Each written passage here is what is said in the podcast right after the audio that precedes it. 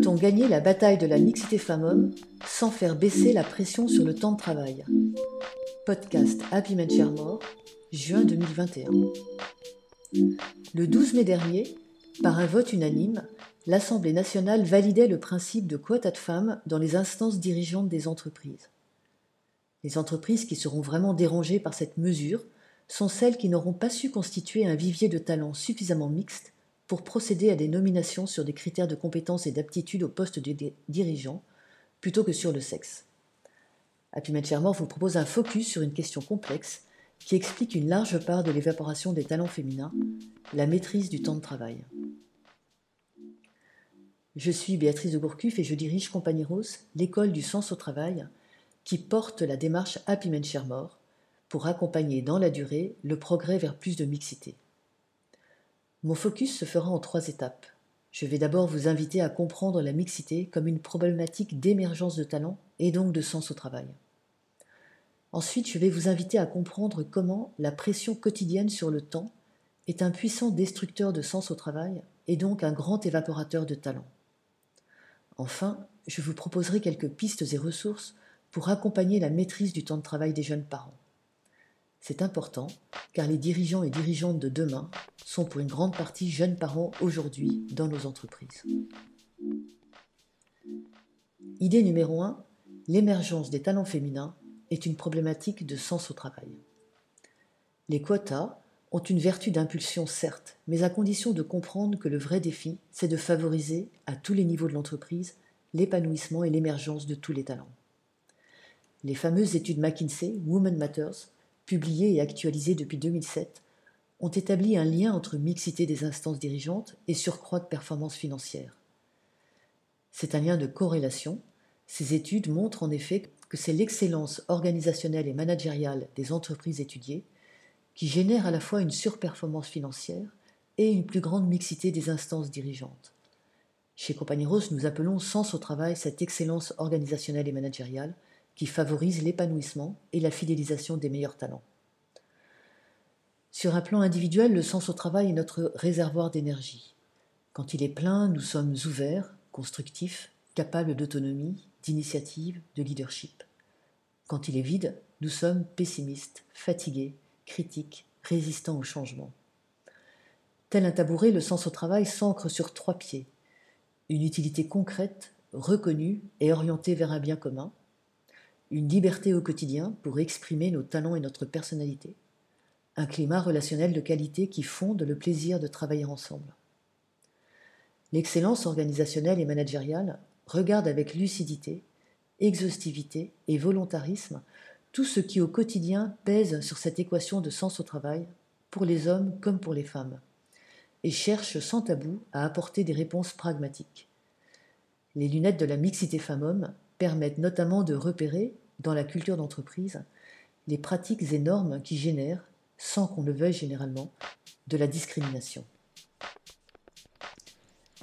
Idée numéro 2, la pression du temps est un puissant destructeur de sens au travail, un grand évaporateur de talent. Nous le savons tous, nous en faisons tous l'expérience, le temps de travail devient de plus en plus complexe à maîtriser aujourd'hui. Pression des objectifs, densification, interdépendance, sursollicitation, outils numériques qui effacent la frontière vie pro-vie privée, urgence, défis permanents d'adaptation, de transformation. Dans ce contexte, l'équation de sens au travail est particulièrement fragilisée pour les personnes dont le, dont le temps est plus contraint, moins souple, moins élastique. C'est le cas de toutes les personnes qui assument des charges familiales de toute nature, des engagements extra-professionnels tels que activités artistiques, sportives, politiques, sociales, bénévolat. Dans la société telle qu'elle est aujourd'hui, une large part de l'évaporation des talents féminins s'explique très simplement par une trop grande difficulté à maîtriser son temps de travail. De manière moins visible, de nombreux talents masculins sont également pénalisés.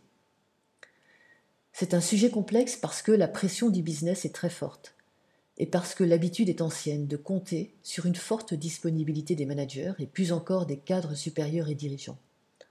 On a parfois du mal à imaginer qu'il soit possible de faire autrement. C'est aussi un sujet que les dirigeants peuvent avoir du mal à aborder car il pose la question de la rentabilité du temps de travail de chaque collaborateur, et notamment des collaborateurs les mieux rémunérés.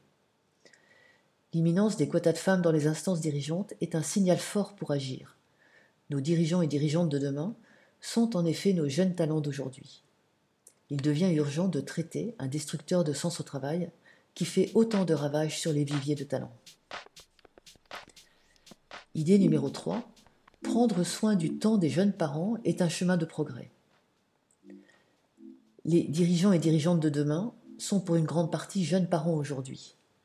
Comment l'entreprise intègre-t-elle leurs contraintes de disponibilité alors que, dans la majorité des cas, les deux membres du couple travaillent aujourd'hui souvent à des niveaux de responsabilité et de rémunération comparables?